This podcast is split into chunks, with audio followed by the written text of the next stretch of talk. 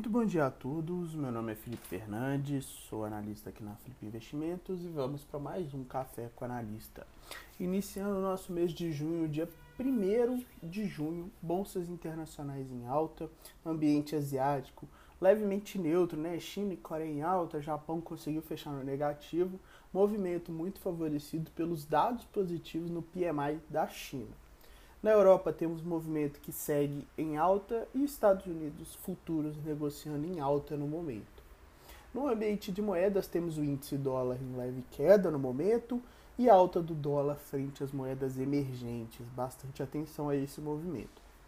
No ambiente de commodities temos metais em alta, alta forte para o petróleo, com reunião da OPEP, que é o grupo né, dos maiores exportadores de petróleo do mundo ambiente agrícola, né, as commodities agrícolas em alta e minério em alta e após informações que autoridades chinesas discutem amenizar as restrições para siderúrgicas no país. No ambiente político, temos os representantes do Ministério Público, junto com o TCU, solicitando que o órgão adote medidas para verificar a suficiência e adequação das ações governamentais na gestão da crise hídrica brasileira que segue em movimentação no momento.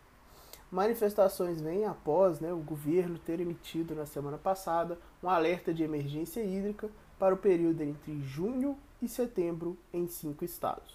Antes, o intervalo de setembro a maio já havia registrado as piores chuvas de 91 anos nas áreas hidrelétricas, principal fonte de energia do país.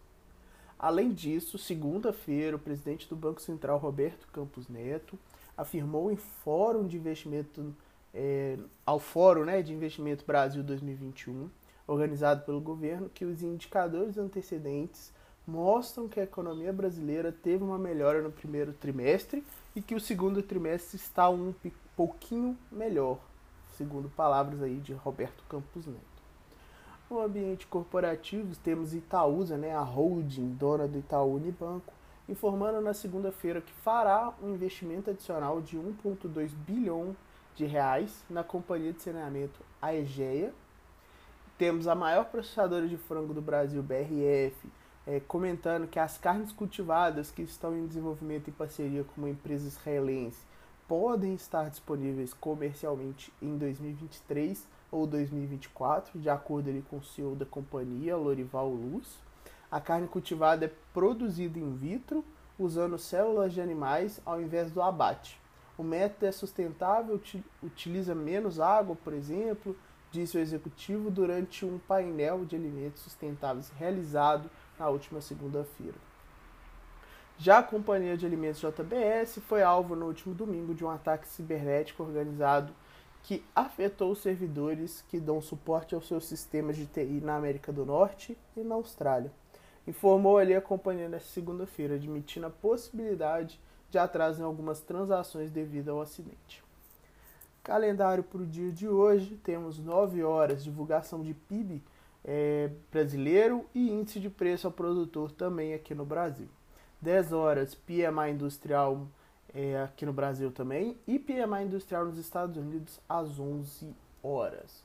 No mais, pessoal, desejo a todos um ótimo dia, espero que todos consigam um bom resultado. Convido-os a participar do nosso Morning Call no canal do YouTube às 10 horas da manhã para trocar uma ideia sobre o mercado e a gente ver as aberturas né, dos principais ações ao longo do dia.